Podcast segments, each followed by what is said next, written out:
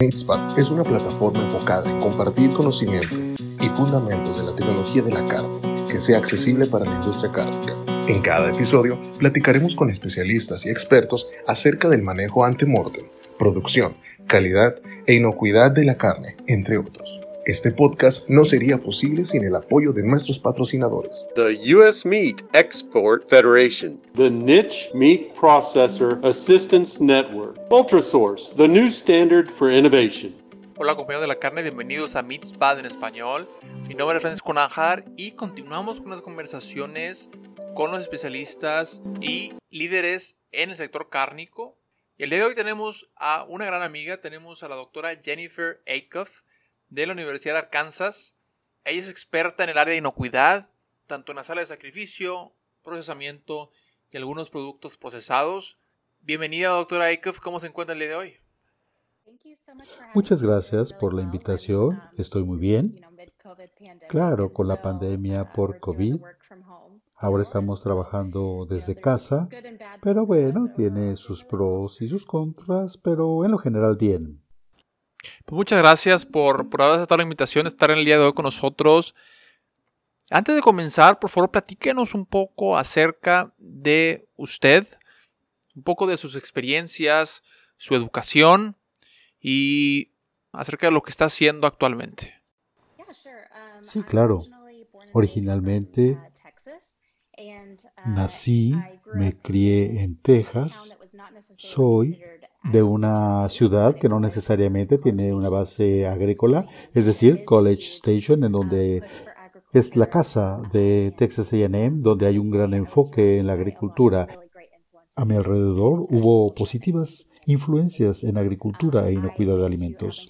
Posteriormente fui a la Universidad Cristiana de Abilene para una licenciatura en biología. Ahí tuve la oportunidad de pasar tiempo en pruebas en el laboratorio de alimentos, en donde me di cuenta que verdaderamente quería hacer mi maestría en inocuidad de alimentos. Así pues, fui a la Universidad Estatal de Kansas, en donde estudié mi maestría principalmente en microbiología y inocuidad de alimentos. Ahí es donde tuve más experiencia con la industria cárnica por el trabajo que hacíamos ahí. Era bajo el área de un enfoque multicolaboración, multiinstitucional, multisubvenciones en inocuidad de alimentos, particularmente por lo que tiene que ver con E. coli, productora de toxina Shiga, que preocupa en particular a la industria de los alimentos. Así, durante este tiempo también tuve la oportunidad de hacer diferentes tipos de proyectos de investigación,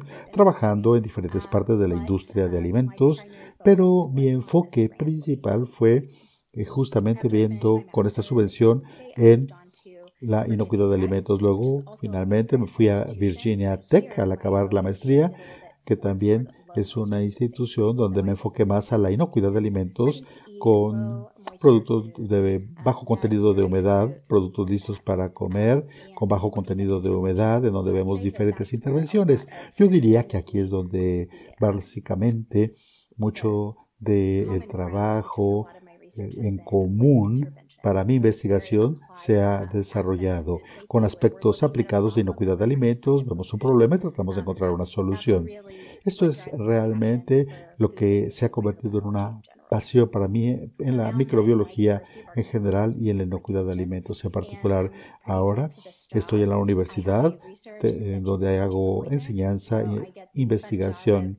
Tengo un trabajo muy divertido tratando de relacionar todos estos diferentes aspectos conjuntamente donde tratamos de trabajar de una manera inteligente y con menor esfuerzo, de manera más productiva, para poder tener esta conexión entre la extensión y la investigación. Estoy emocionada de enfocarme a esto porque finalmente esta es la parte de inocuidad de alimentos que me interesa, el poder aplicarlo, el poder entender esta información, entregarla a los productores y saber si esto les ayuda y qué más podemos hacer para apoyarlos. Esto es en donde me encuentro. Muchas gracias por esta invitación al podcast porque creo que es una forma muy divertida en la que podemos platicar sobre inocuidad de alimentos y otros intereses que tengo a un nivel aplicado. Gracias.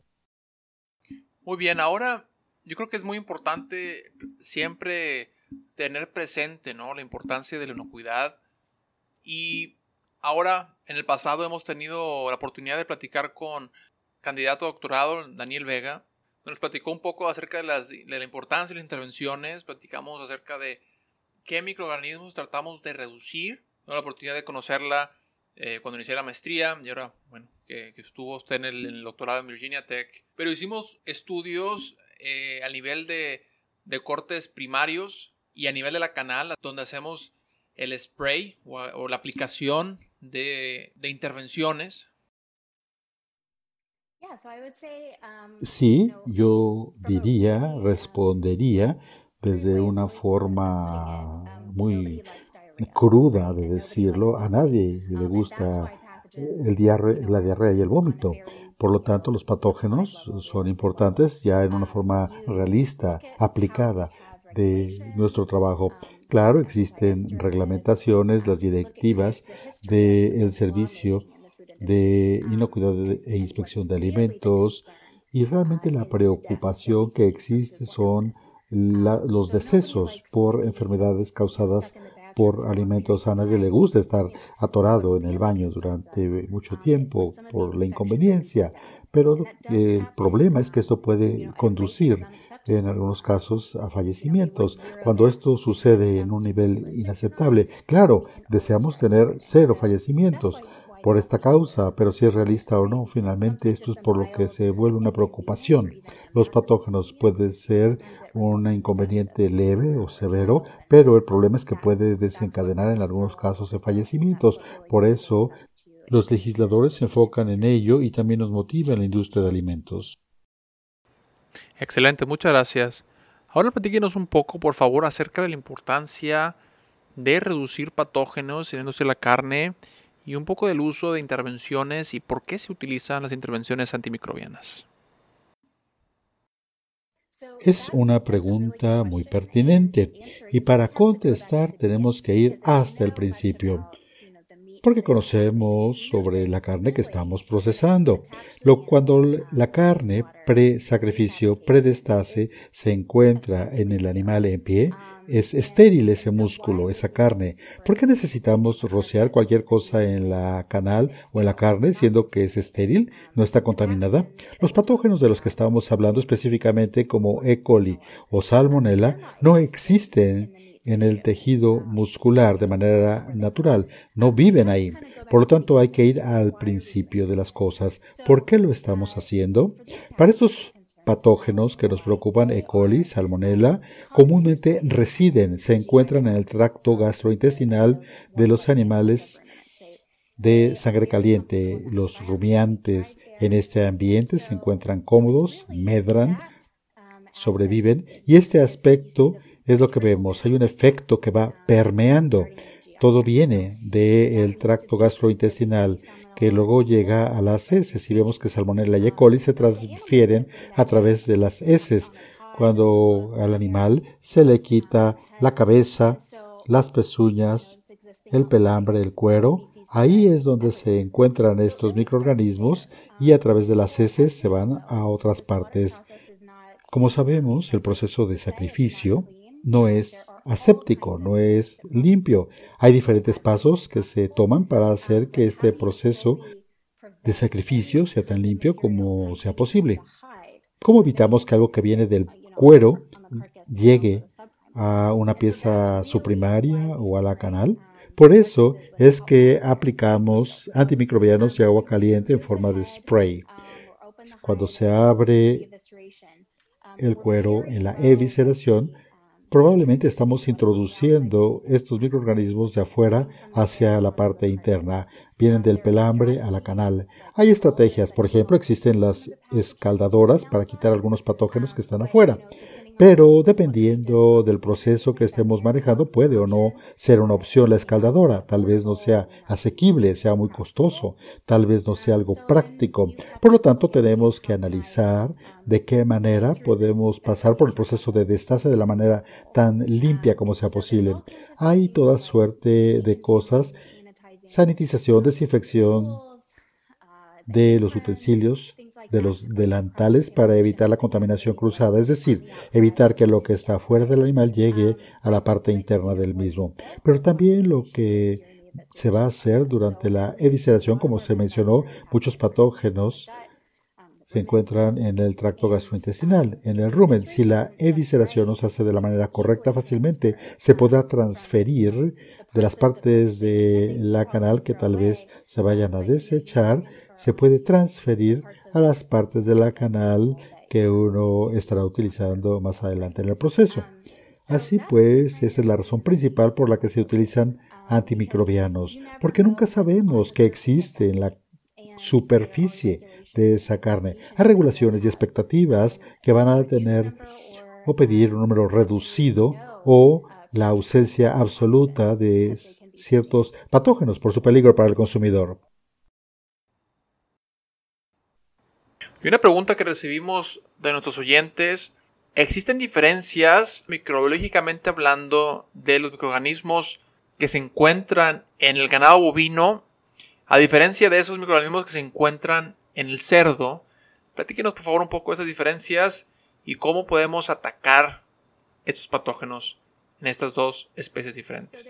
Bueno, hay un cierto traslape de salmonela, por ejemplo, su presencia en, que está presente en ambas especies.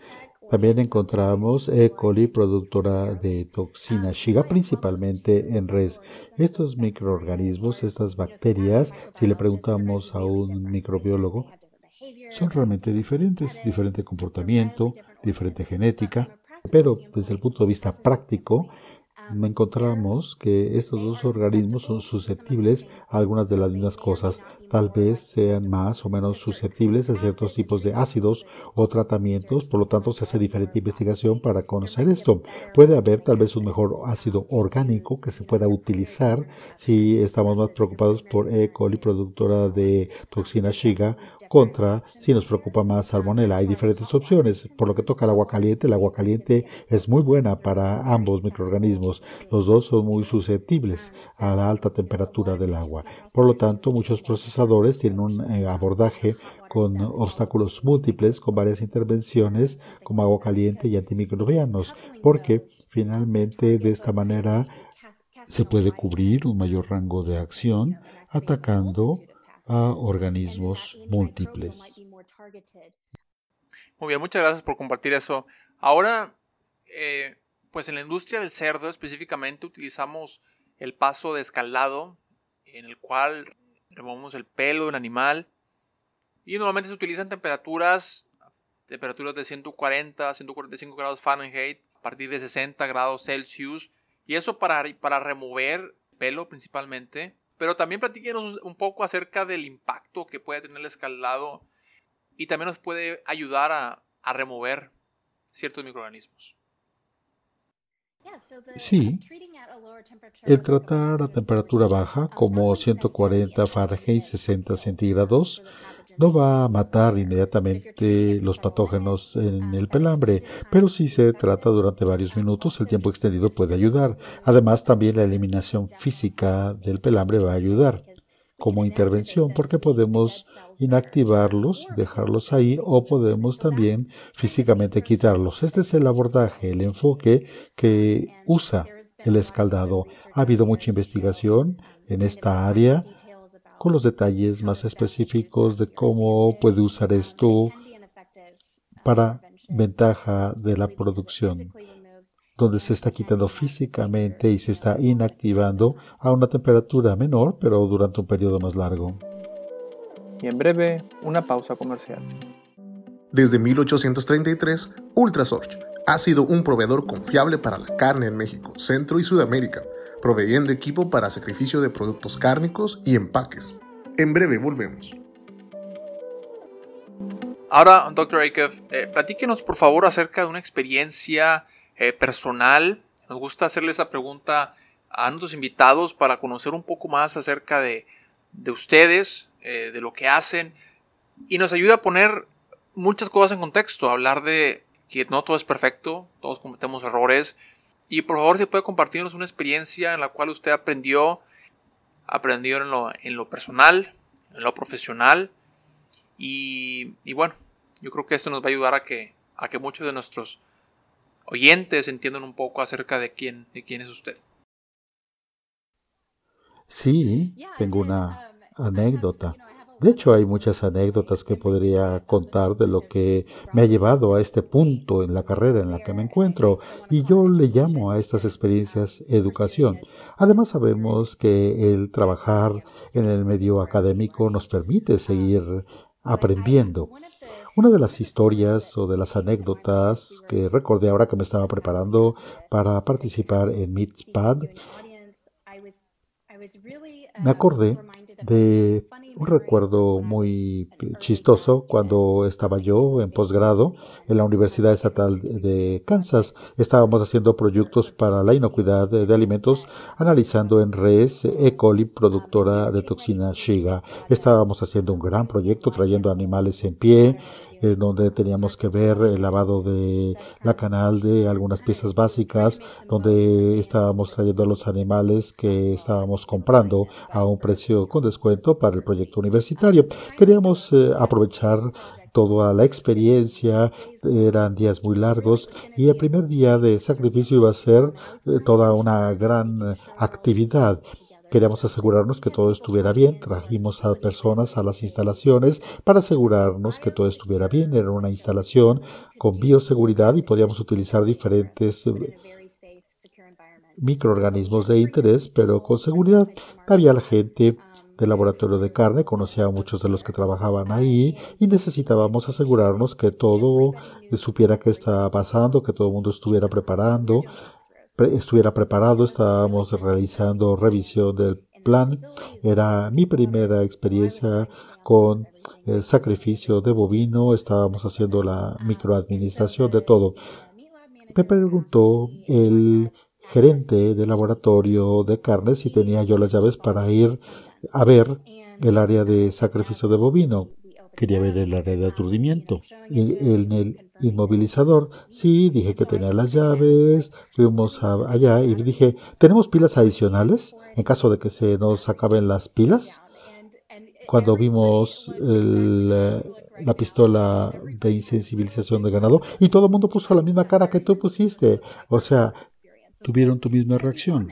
Para ser honesta, yo pensaba que la pistola de insensibilización del ganado era igual que una pistola de descarga eléctrica para atontar.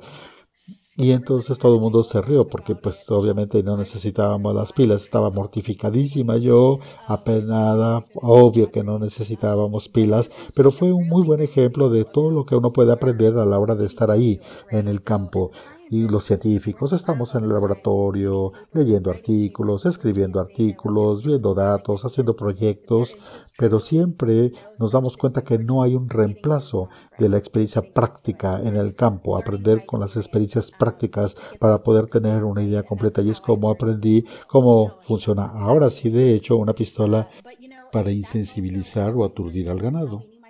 Pero también pues pude aprender más de cómo utilizaban los antimicrobianos, cuál es el modo de acción, por qué se utiliza un producto en lugar de otro. Esta es una de las razones por las que me encanta el trabajo de extensión universitaria y estoy emocionada con mi trabajo en extensión universitaria y en investigación, donde podemos ver la parte de la aplicación del aprendizaje teórico y podemos trabajar con los procesadores tratando de servir para lo que requiere la industria. No importa qué tanta experiencia tenga uno en investigación, siempre quiero estar en el campo para ver la parte práctica. Creo que este ha sido una lección que, aunque ya tienes mucho que pasó, me ha enseñado una lección que hay mucho más que uno puede aprender más allá del ámbito académico.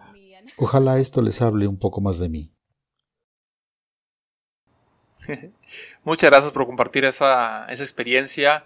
Muchos de nuestros oyentes pueden relacionarse con, con esto, ¿no? Que muchos podemos leer mucho, en mucha teoría, mucha literatura, pero hasta que uno no, como profesionista, comienza a, en realidad, lo que le llamamos en inglés el hands-on, eso, eh, meterte a la planta, cortar carne, yo creo que eso te ayuda mucho a poner cosas en perspectiva para aprender el porqué de las cosas, intervenciones, cómo se aplican. Yo creo que una cosa es eh, hablar en teoría, ¿no? De qué es lo que o qué es lo que hace microbiológicamente hablando, pero a la hora de, iniciar la planta, hacer las ilusiones, concentraciones. Yo creo que tener la habilidad de, de meterse a, al trabajo en sí, con las manos, yo creo que eso tiene mucho valor. Así es. Y además me encanta Mitzpad porque estás hablando con las personas que están físicamente trabajando ahí todos los días. Al hablar con nosotros podemos explicar un poco el por qué, por qué se hace tal o cual. Y obviamente esto va a hacer que se puede entender mejor cuando uno ya hace el proceso, si uno tiene la información y los antecedentes. Ah, estoy usando tal antimicrobiano porque este ácido abruma a las bacterias de esta y otra manera, mantiene un pH neutro y por eso tenemos que utilizar tal tiempo de contacto para que las bacterias se inactiven. Cuando uno tiene esta información, esto finalmente va a ser un conocimiento práctico en lugar de nada más saber cuánto tiempo se aplica. Es útil saber qué hacemos y por qué, y funciona de la misma manera para el investigador. Eh, también hay que saber a nivel práctico por qué hacemos tal o cual investigación. Casi llegamos al final de este episodio.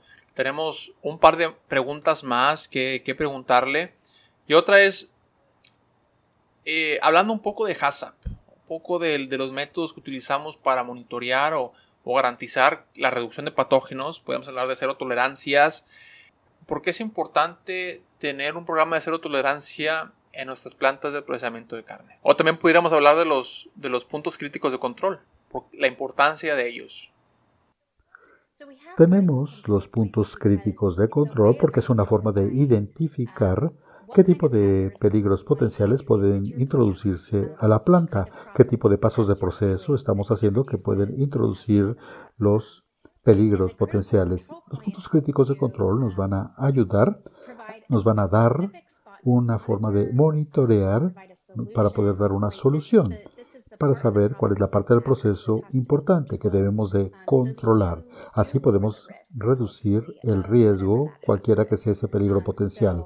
Entonces, si por ejemplo la temperatura, el mantener la temperatura fría, eh, refrigerar tan rápido como sea posible la canal, es un control que se va a utilizar en diferentes pasos del proceso, particularmente enfocándonos a esta, este escenario inherente, probable, donde se puede transferir los patógenos de la parte externa del animal a la parte interna. Sí, se pueden transferir los patógenos, pero es otro asunto si empiezan a medrar a crecer, depende de qué tantas bacterias haya, puede o no estar en un rango que cause enfermedad. Pero si la temperatura no se mantiene bien, si no se enfría la canal, estamos arriesgando. Si estamos por arriba de 40 41 Fahrenheit, 4 o 5 centígrados, estamos arriesgando el crecimiento de estos microorganismos si excedemos esa temperatura. Uno de los controles que hacemos es mantener una baja temperatura para que, aunque ocurriera la contaminación, que sabemos que es probable, ojalá que a esa temperatura baja no vayamos a incrementar el número a un nivel riesgoso. Siempre tenemos estos pequeños controles, la aspersión, la temperatura, asegurándonos que absolutamente no exista ingesta o materia fecal visible ni leche, porque de esta manera podemos controlar para reducir el riesgo. Realmente esto es por lo que nosotros usamos los puntos críticos de control. Y como última pregunta, mucho de la investigación que se, empezará a realizar en instituciones académicas va a ser muy orientado hacia el COVID, acerca de cómo, cómo disminuir la, transmisión de este virus en la planta de procesamiento de carne. Platíquenos un poco acerca de su perspectiva en este, en este tema y lo que podamos esperar en los próximos años? Sí, es una muy buena pregunta. Creo que los procesadores se han encontrado bajo los reflectores por la diseminación de casos de COVID recientemente. Hay diferentes razones por las que esto puede ser el caso. Creo que hemos visto que se pone más atención en las grandes plantas de proceso, pero fundamentalmente la razón por la que se disemina COVID puede aplicarse igual para una planta grande que una pequeña.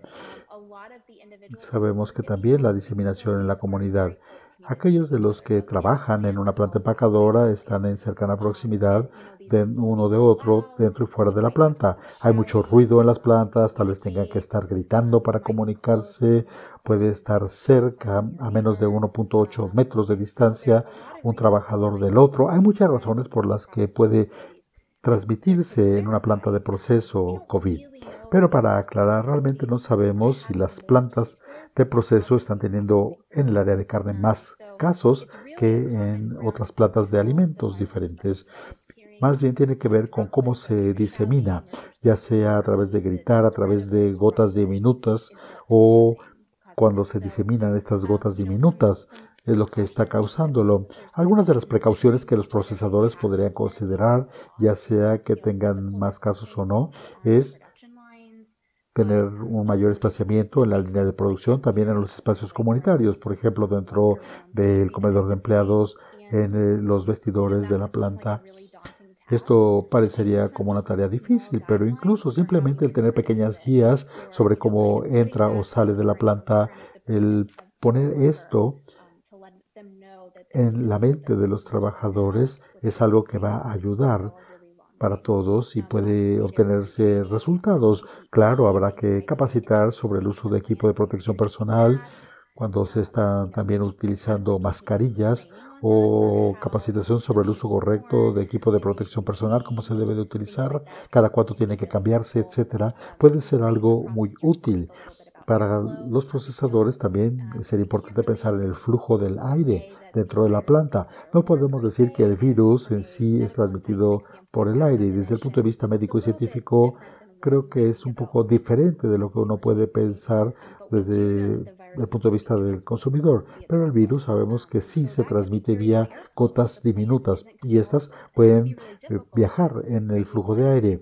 Y tal vez haya que controlarlo. Es difícil porque hay que mantener baja la temperatura del área, seguros a los trabajadores, los ventiladores están funcionando y hay que pensar en todo esto, en cómo se puede transmitir el virus. Y yo creo que a fin de cuentas, si uno tiene la posibilidad de implementar cualquier cosa para la seguridad de los trabajadores, no nos preocupa tanto de que se vaya a transmitir el virus en los alimentos. No hay evidencia que muestre que se puede transferir vía alimentos, pero sí lo que nos preocupa son los trabajadores, porque esto puede tener un impacto económico serio en un procesador si tiene que cerrar en caso de que haya positividad de casos.